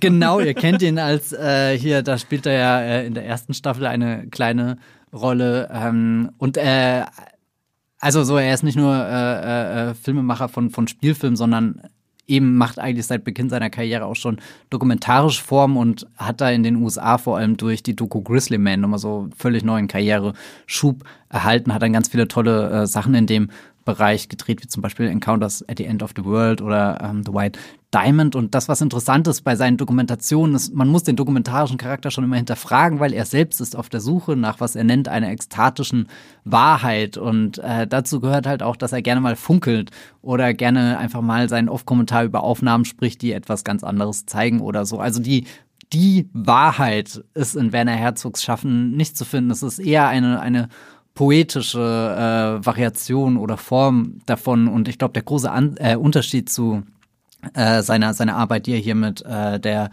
der äh, Death Row-Reihe leistet, ist halt, dass da wenig von, von seiner ekstatischen Wahrheit drin steckt, sondern wirklich viel von diesem Ausgesetztsein. Man hat da wirklich diese, diese Leute, die kurz vor dem Tod darüber reden, wie sie selbst einen Mord begangen haben, was das jetzt mit ihnen macht, wie sie da sitzen und das ist eine Erfahrung, das anzuschauen. Ich habe das tatsächlich sogar irgendwann mal im Kino gesehen, was noch viel bizarrer war, weil da bist du dem noch mehr ausgesetzt. Ja. Ich meine, klar, du könntest aus dem Saal gehen, aber es ist nicht so wie zu Hause, wo du halt schnell mal, weiß nicht, in die Küche gehen kannst und um kurz runterzukommen nach dem harten Tobak, der da erzählt wird. Aber ja, schaut das wirklich mal an. Man kann das momentan bei ähm, Freebie und Pluto TV, also bei zwei der Streamingdiensten, kann man das anschauen. Aber wirklich nehmt euch ähm, die Zeit, seid euch da ganz bewusst, was ihr anschaut, weil es ist wirklich nicht einfach. Und ich finde es aber sehr wichtig, dass man das anschaut, weil es wirklich so der Ultrakontrast zu diesen ganzen True Crime Sachen gerade ist. Also wirklich,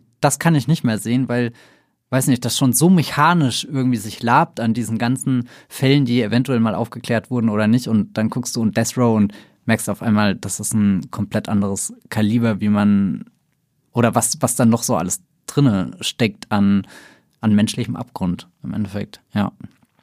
Äh, genau. War bei uns tatsächlich in der Moviepilot-Redaktion hatten wir mal ein großes Ranking mit den 100 besten Serien der 2010er und da war sie mit drauf. Ja. Also man muss auch einfach überlegen, das ist dokumentarische, dokumentarische Arbeit, die halt nicht noch irgendwo anders alternativ existiert oder so. Das ist halt einfach ein, ein Brocken, den der Berner Herzog da gedreht hat und wir müssen ihn verdauen. Etwas sehr Anspruchsvolles haben wir auch noch hier. ich habe ehrlich gesagt keine Ahnung, wie wir die Stimmung ändern sollen nach einer wie im Todestrakt, aber ich hoffe, dass unser nächster Gast, der wirklich live hier im Studio ist, was mitgebracht hat, was äh, ein bisschen heiterer ist als Menschen, die auf ihren Tod warten. Herzlich willkommen, Hendrik, hier in dieser äh, lustren Runde. Du bist hier hinter dem schwarzen Vorhang hervorgekommen. Du sitzt da jetzt echt schon eine Stunde. War es heiß? Also, also nee, komm. Tut also, er nicht, tut er nicht. Ich bin, ich bin gerade wirklich schnellen Schrittes, 100 Schritte von meinem, von meinem Platz hergekommen, zu euch gesprintet in diesen Raum. Und äh, wusstest nicht, dass du jetzt an im Todestrakt folgen musst. ja. Das Ding ist halt, ich muss euch da direkt enttäuschen, es wird absolut nicht witziger jetzt. Nee. Okay, was hast du denn mitgebracht? Ich habe uh, Riding in Darkness mitgebracht. Ja gut, das hört sich schon so an. Ist, also da wir sind jetzt in der depressiven ja, Phase genau. des Podcasts. Also wir kommen quasi vom, wir reiten vom Todestrakt direkt weiter in die Dunkelheit. Ja. Und worum geht's da? Was ist das? Ich, ich erstmal ganz kurz der, der, der schwedische Titel. Ich, versuch, ich, ich wollte es unbedingt versuchen auszusprechen hier in diesem Podcast, um mich hier wirklich zu demütigen. Also es ist Natry Tarna. So heißt das äh, auf Schwedisch. Das Sehr gut. ja, jetzt, also, jetzt das sage ich ohne Schwedischkenntnisse, aber es hört sich überzeugend. Versucht nichts Gegenteiliges behaupten. Dieses, dieses, dieses TR, die, die Schweden oder generell die Skandinavier, die sprechen das immer so mit so einem sehr, sehr stark gerollten R aus, habe ich das mhm. Gefühl. Das habe ich versucht irgendwie rüberzubringen. Mal gucken, ob es funktioniert hat, keine Ahnung. Ja.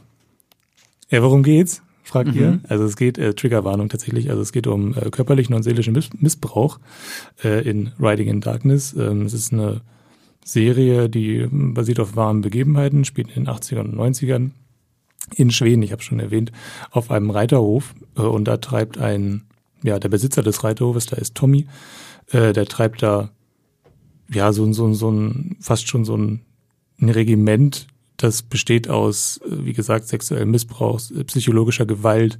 Er hat ähm, verschiedene junge Mädchen und auch seine Ehefrau unter Kontrolle.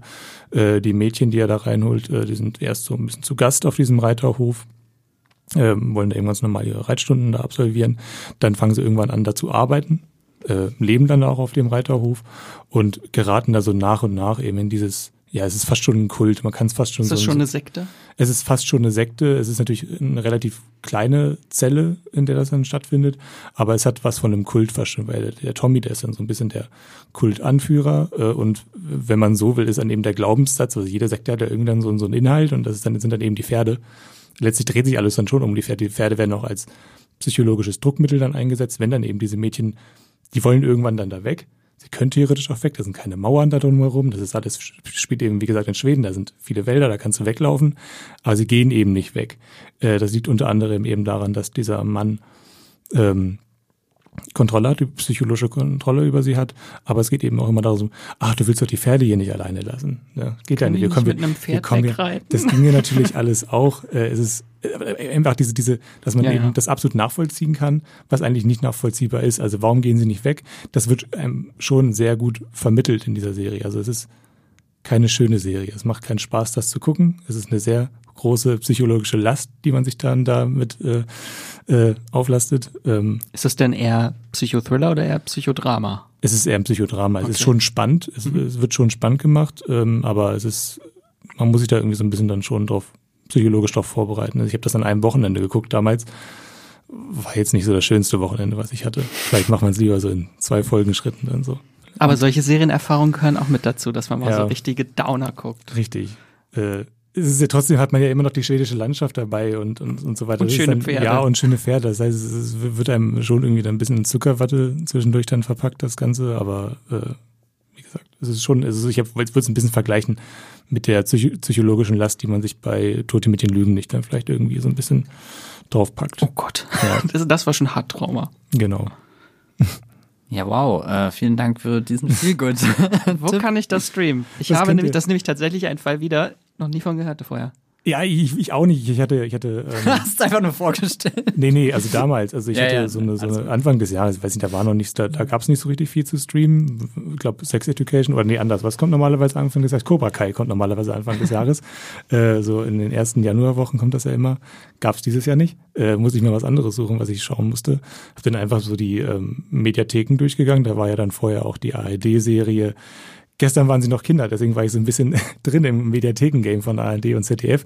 Genau, und diese Serie, die ähm, kam erst zu ZDF Neo und ist dann jetzt mit äh, acht Folgen, ah, 45 Minuten in der ZDF-Mediathek äh, verfügbar. Kommt auf die Liste. Ja. Genau. Also das ist wirklich mal ein Geheimtipp auf jeden Fall. Das Ich finde es gut, dass wir in diesem Podcast jetzt schon zweimal Max ertappt haben mit einer Serie, Achtung, von der ihr noch nie gehört habt. Kannst du dir das vorstellen? Es, es gibt auch keinen, äh, keinen deutschen Wikipedia-Eintrag zu der Serie. Also man Da kann existiert sie schon nicht. viel, viel über sie erfahren, weil halt die ZDF hat da auch so ein kleines Dossier zusammengestellt. Äh, aber es ist auch schwierig, was über die wahren Hintergründe herauszufinden. Äh, Gibt es einfach nicht so richtig viel. Keine, keine, man müsste wahrscheinlich auf Schwedisch das Ganze suchen. Jetzt Dann weißt du, wo meine. Serienlücken sind. Island, Schweden.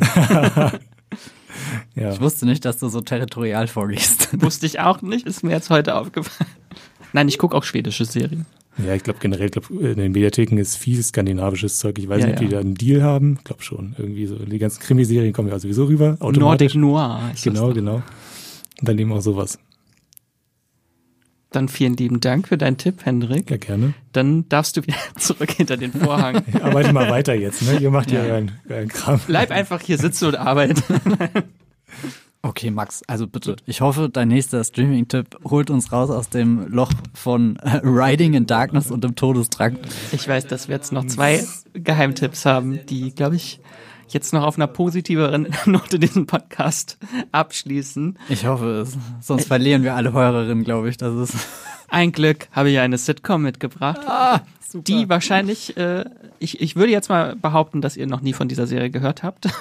äh, auf jeden Fall ein Geheimtipp. Ist nämlich auch ein Freebie Original. Das könnt ihr auch bei Freebie ähm, streamen. Und das ist die Serie Primo.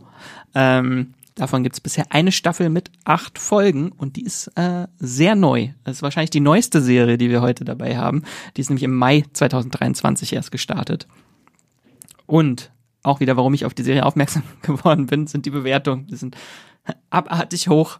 100% bei Rotten Tomatoes, bei IMDb eine 8,2, bei Metacritic 82. Dachte ich, da muss ich ja mal rein, reingucken. Also bleibt mir nichts anderes übrig. Ähm, genau, das ist eine Single-Camera-Familien-Sitcom. Ähm, die ist äh, kreiert von dem Journalisten und Autor Shea Serrano, wenn ich das richtig ausspreche, der unter anderem auch äh, für The Ringer geschrieben hat viel.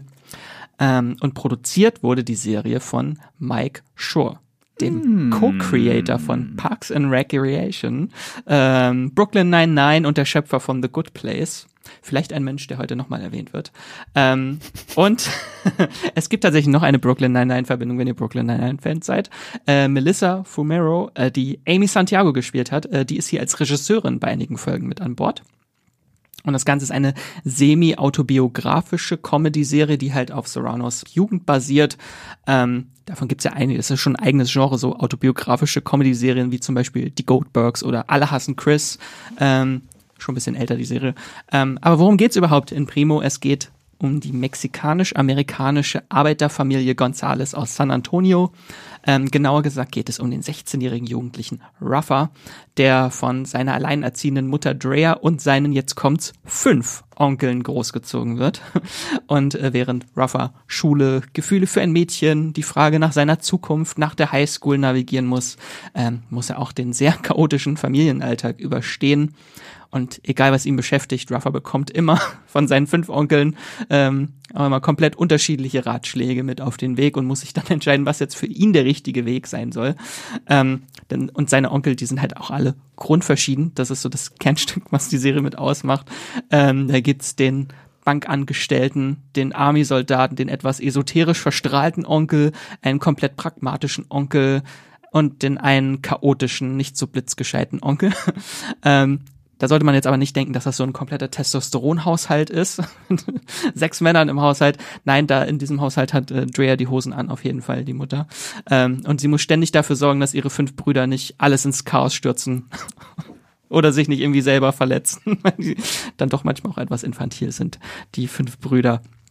Ist ähm, so von den Stories her ist das schon so eine recht klassische Sitcom, also klassische Sitcom-Situationen gibt es.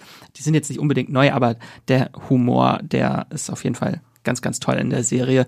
Ich habe jetzt nicht lauthals gelacht. So eine Comedy-Serie ist es nicht. Es ist eher eine, ich gucke es mit einem Dauergrinsen Feel-Good-Serie. Das ist auf jeden Fall einfach die tolle Chemie und die Figuren, die machen die Serie wirklich äh, besonders und es ist eine ganz zuckersüße Familiendynamik, weil die streiten, zoffen sich, spielen sich Streiche und dennoch äh, in dem ganzen Chaos wird halt immer klar, dass sie sich lieben, diese Familie. Äh, kann ich wirklich nur empfehlen, da mal reinzuschauen. Äh, Primo heißt die Serie. Hat das so Fuller House Vibes? Nur mit mehr Onkeln meinst yeah. du? Ja, ein Fuller House, nur mit noch Fuller. Äh, ja. ja. ein bisschen. Okay. Äh, ganz toll. Und ist natürlich äh, ist mir danach erst aufgefallen, der Titel macht irgendwie keinen Sinn zu der Serie. Weil sie nennen, äh, die Onkel nennen halt äh, Rafa immer den Primo. Äh, aber Primo müsste eigentlich auf Spanisch äh, Cousin heißen und er ist definitiv nicht ihr Cousin. Hm. Naja. Mysterious. Klingt aber auf jeden Fall cooler. Ja, Primo. Primo bei Amazon Prime Freebie. Oh Gott. Und jetzt kommen wir noch zu einem Comedy-Tipp. Ja. Der daran perfekt anknüpft. Wollte gerade sagen, äh, Michael, äh, Michael, sage ich schon. Max hat den Namen Michael Schur schon in den Raum gestellt. Ich finde es spannend, dass du als Referenz nicht Arrested Development mit aufgeführt hast. Das ist für mich so das erste äh, Michael Schur Anlaufziel. Aber was ich noch hier als abschließenden Tipp äh, mitgebracht habe, um uns äh, wirklich 100% wieder auf den Boden runterzuholen nach den ganzen düsteren Sachen, ähm, Parks and Recreation. Das ist eine traumhafte, sehr süße, sehr äh, ich wollte gerade sagen friedliche, aber ja, ich sag das Ist einfach. friedlich? Ich, okay. ich, naja, es wird viel gestritten, aber am Ende hat die schon so was Herzensgutes in sich. Ja. Also ich würde sie da schon so in ein ein Nicecore-Nest äh, äh, äh, setzen. Mit Esel-Content. Genau, mit Esel-Content und äh, also so, ja, weiß nicht, fühlt sich einfach sehr, sehr gut an, dass zu schauen. Ähm, ich habe immer das Gefühl, es gibt so diese, diese drei großen US-amerikanischen Comedies in den 2000ern, The Office, 30 Rock und äh, Parks and Recreation. Und Parks and Recreation ist da doch irgendwie der nischigste oder zumindest The Office ist der absolute Überflieger, da der auch gerade bei Netflix streamt und irgendwie tausend GIFs und Memes und Quotes und weiß nicht was existieren und Parks and Rec, weiß nicht, das habe ich eher so so über, weiß nicht, online kennengelernt, über Leute auf Twitter haben da äh, von erzählt und deswegen habe ich es jetzt einfach mal hier mit rein. ist jetzt nicht so wie Brooklyn genau. Nein, so ein Riesenhype auf Netflix. Ja, genau. Also ich weiß nicht, ob der Titel Geheimtipp ist, wahrscheinlich schon ein Stretch, aber zumindest äh, finde ich eigentlich äh, gut, dass wir hier erwähnen können, dass man Parks and Rec die ersten zwei Staffeln bei Freebie streamen kann und alle anderen Staffeln kann man äh, bei Join äh, anschauen, äh, ohne das Join Plus Abo ganz normal einfach bei Join könnt ihr euch da einwählen und auf Play drücken. Aber leider nur auf Deutsch. Ah ja, das ist natürlich der eine Nachteil, aber man muss Opfer bringen.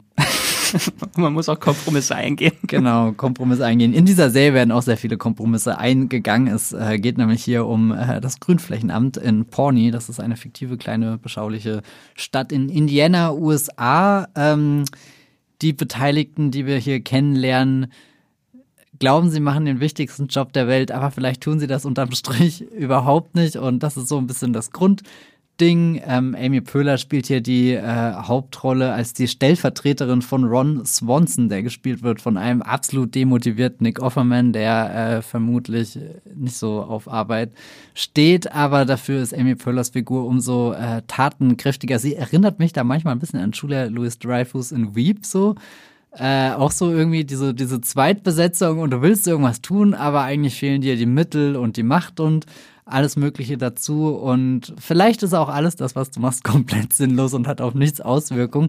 Aber ich glaube, dass eigentlich diese, diese ganzen Parks and Recreation Folgen, da gibt's schon immer was, wo man äh, feststellt, okay, es lohnt sich doch an das gute Menschen zu glauben. Ähm, warum äh, ich glaube, ich Parks and Recreation so liebe, ist, äh, abgesehen von der ganzen äh, Nettigkeit, äh, der Serie ist äh, definitiv der Cast. Also wir haben da so viele tolle Leute, die äh, mitspielen, auch Leute, die ich vor allem über Parks and Recreation kennengelernt habe und dann später in tausend anderen Produktionen entdeckt habe, angefangen bei Rashida Jones, die ja dann auch diese ganz tolle ähm, Angie Tribeca Serie bekommen hat bei TBS, falls sich da jemand dran erinnert. Äh, Aubrey Plaza natürlich, äh, vielleicht so eine der definierenden Parks and Rec äh, Schauspielerinnen für mich. Äh, ich weiß nicht, ob ihr ihn kennt, der hat jetzt bei wie heißt das, den Star-Lord im Marvel gespielt. Äh, so eine kleine Nebenrolle. Ja, ja. Hier Christopher Prattson, nee, ich weiß nicht. Oh Gott, wie soll sein? Chris Pratt hat hier natürlich seine Wurzeln und es ist wirklich, also wenn ihr gerade Chris Pratt, den Blockbuster-Star, kennen, kennt, der da in Jurassic Park mitspielt, der in den Guardians of the Galaxy Film mitspielt, der The Tomorrow War bei Amazon Prime anführt und wenn ihr euch den mal abseits von seinem gestellten Blockbuster-Körper in einer wirklich hinreißend lustigen Rolle anschauen wollt, dann wirklich guckt äh, Parks and Recreation. Das ist, das ist seine Geburtsstunde. Und guckt auch, wenn ihr mehr von Rob Lowe sehen wollt, weil der spielt da auch eine, eine seiner besten Rollen in der Karriere. Ähm, War nicht Aziz Ansari auch mit in der Serie? Stimmt, Aziz Ansari, ja. Oh Gott, der Master of None höchstpersönlich hier äh, mit dabei. Adam Scott auch ganz, ganz knuffig. Äh, also ja, ganz viele tolle Comedy-Stars, die da. Ja, also mir fällt gar nicht irgendwas ein, was gegen Parks and Recreation spricht. Schaut es euch einfach an, das ist super toll unterhaltsam. Die Folgen sind auch immer so diese typische 20, 25 Minuten Länge, kann man perfekt nebenbei schauen und äh, ja. Man muss, glaube ich, so ein bisschen sich reinfriemeln. Also ja, die erste sagen, Staffel war nicht so stark. Es ist wie bei The Office eigentlich, kann ja. man so als Grundregel nehmen. Geht einfach durch die erste Staffel schnell durch oder setzt vielleicht auch einfach erst mit der zweiten Staffel ein. Es ist nicht so, als würdet ihr was Grundlegendes ähm, verpassende Office Staffel 2 Folge 1, das ist ja im Endeffekt auch schon ein Pilot, der da einfach gedreht wurde. Äh, vielleicht ist es sogar der Originalpilot. Also die erste Staffel braucht es immer, um zu wissen, so was wollen wir eigentlich überhaupt genau, für eine Serie genau. sein? Wollen wir ein The Office Abklatsch sein? Äh, also bei The Office wollten wir einfach nur US-Remakes ja. eins zu eins sein und hier ist es, wollen wir das nächste The Office sein? Nein, wir sind was Besseres. Das ist definitiv was Besseres. Parks and Recreation bei Freebie beziehungsweise Join könnt ihr das streamen kostenlos mit Werbung. Genau. Und jetzt kommt Werbung. Nein, kommt nicht. jetzt, die, die, Werbung haben wir für diesen Podcast schon durchgespielt. Äh, ich hoffe, da waren jetzt ein paar Sachen dabei, die äh, euch neugierig gemacht haben. Ich weiß, dass Max definitiv jetzt zwei Serien nochmal nachschauen wird und sich fragt, wie konnten die in meiner großen Serienliste durchrutschen. Ich werde vielleicht auch die eine oder andere Sache endlich jetzt anfangen. Äh, It's a Sin und Babylon 5, aber Trapped, ehrlich gesagt, hat auch mein Interesse geweckt. Es sind schon viele gute Sachen dabei. Ne? Ja, das ist wie immer die Zeit, ja. Ich habe auf jeden Fall noch vier Staffeln Babylon 5 vor mir. naja, und mit der ersten bist du auch noch nicht ganz durch hier. Das stimmt. Ja, ich gucke erstmal, wie ich hier in meinem Tyler Sheridan-Universum vorwärts komme und äh, nach 1883 äh, jetzt vielleicht mit 1923 genau. anfange mit Harrison Ford und Helen Mirren.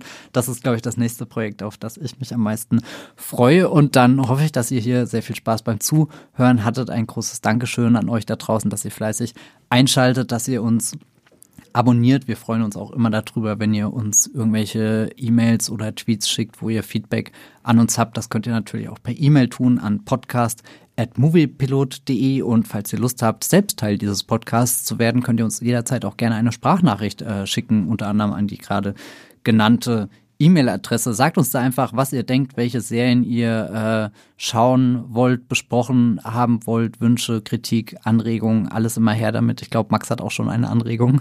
Ja, ich habe sogar, zu, ich hab sogar Hörerfeedback mitgebracht. Ach so, oh mein Gott, ja super. Warum steht das nicht im Protokoll? Oh, oh. Das ist Surprise. Das habe ich gerade in diesem Moment just bekommen. Äh, wir haben äh, noch Mails auch bekommen. Ähm, eine wollte ich noch vorlesen, die haben wir von Sarah bekommen, eine E-Mail. Liebes Streamgestöber-Team, ich bin eure treue Podcast-Hörerin und freue mich immer auf eure Serienempfehlungen, auch wenn dadurch meine Streaming-Liste enorm gewachsen ist und ich nicht weiß, wann ich das alles noch schauen soll.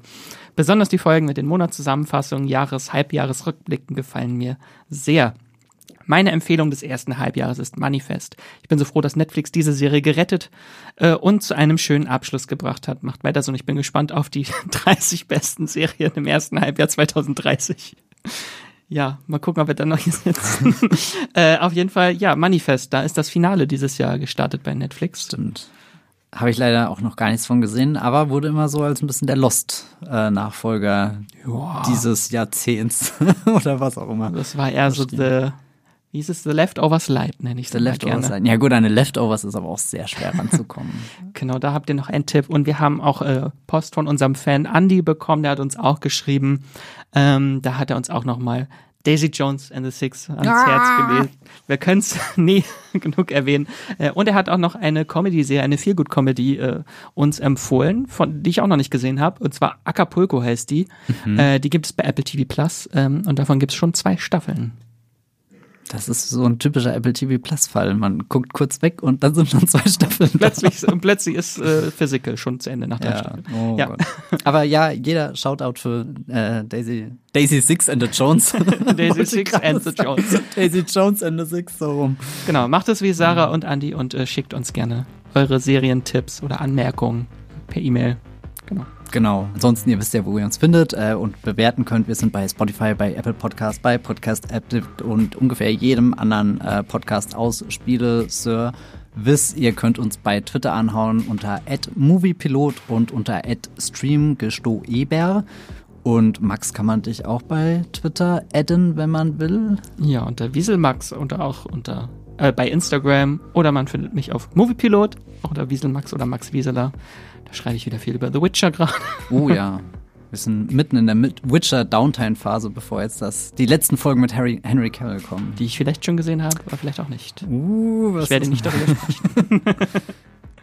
Na gut. Und äh, dich? Du hast ja, ihn nicht gesehen. Ich, Wo schreibst du denn nicht über? Ich schreibe auf Movieplot nicht über The Witcher. Ich schreibe bei Twitter nicht über The Witcher. Aber wenn ihr da trotzdem Texte von mir lesen wollt, dann könnt ihr das tun. Ihr findet mich einfach unter Matthias Hoff beziehungsweise unter @bibelbrox mit ähm, 3e. Und ich weiß gar nicht, was die letzte Serie ist, über die ich geschrieben habe. Auf alle Fälle habe ich kürzlich über einen Kinofilm geschrieben. Mission Impossible 7 läuft da nämlich. Habe ich vorhin eigentlich Mission Impossible 8 gesagt? Wenn ja, dann war das ein Fehler und es tut mir leid, ich komme durcheinander bei dieser Reihe. Aber aktuell im Kino Mission Impossible 7 Dead Reckoning Part 1. Genau, so viel dazu. Ähm, falls ihr jetzt noch irgendwas sucht, wo ihr äh, ja weiterhören könnt, die Stimmen aus diesem Podcast, dann könnt ihr vielleicht zur Folge von der letzten Woche springen. Da gibt es nämlich auch ganz, ganz, ganz viele Streaming-Tipps. Wir haben nämlich die besten ähm, die Serien, 23. Genau, die 23 besten Serien 2023 bisher zusammengetragen in einer zweiteiligen Folge, weil gerade ja alle, jeder alles ausspaltet. Wir kriegen Wicked Part 1 und 2, wir kriegen Spider-Verse Part 1 und 2 und Dead Reckoning Part 1 und 2. Haben wir gedacht, warum spalten wir nicht auch einfach mal eine Bestenlisten-Folge auf, äh, wir haben ja sogar The Witcher Part 1 und 2, mhm. beziehungsweise Staffel, Staffel 3. Wir haben Part die Netflix-Teilung zum Vorbild genommen. genau. Wir, wir müssen ja als, als, als Streaming-Podcast immer dem nacheifern, über das wir sprechen. Auf jeden Fall waren da viele tolle Serientipps dabei, Ja, die ihr nicht alle gratis streamen könnt. verdammt. Aber dafür gibt es ja diesen Podcast. Aber Jury Duty, damit wir diese Folge auch nochmal mit Jury Duty beschlossen haben. Ich habe ja gerade gesagt, unser Podcast-Dokument besteht eigentlich immer nur aus dem Hinweis, irgendwo Jury Duty erwähnen. Aber okay, ich glaube, dem haben wir, äh, das haben wir getan. Und ich wünsche euch noch einen schönen Tag, wann auch immer ihr diese Folge gehört habt. Streamt was Schönes. Tschüss. Ciao.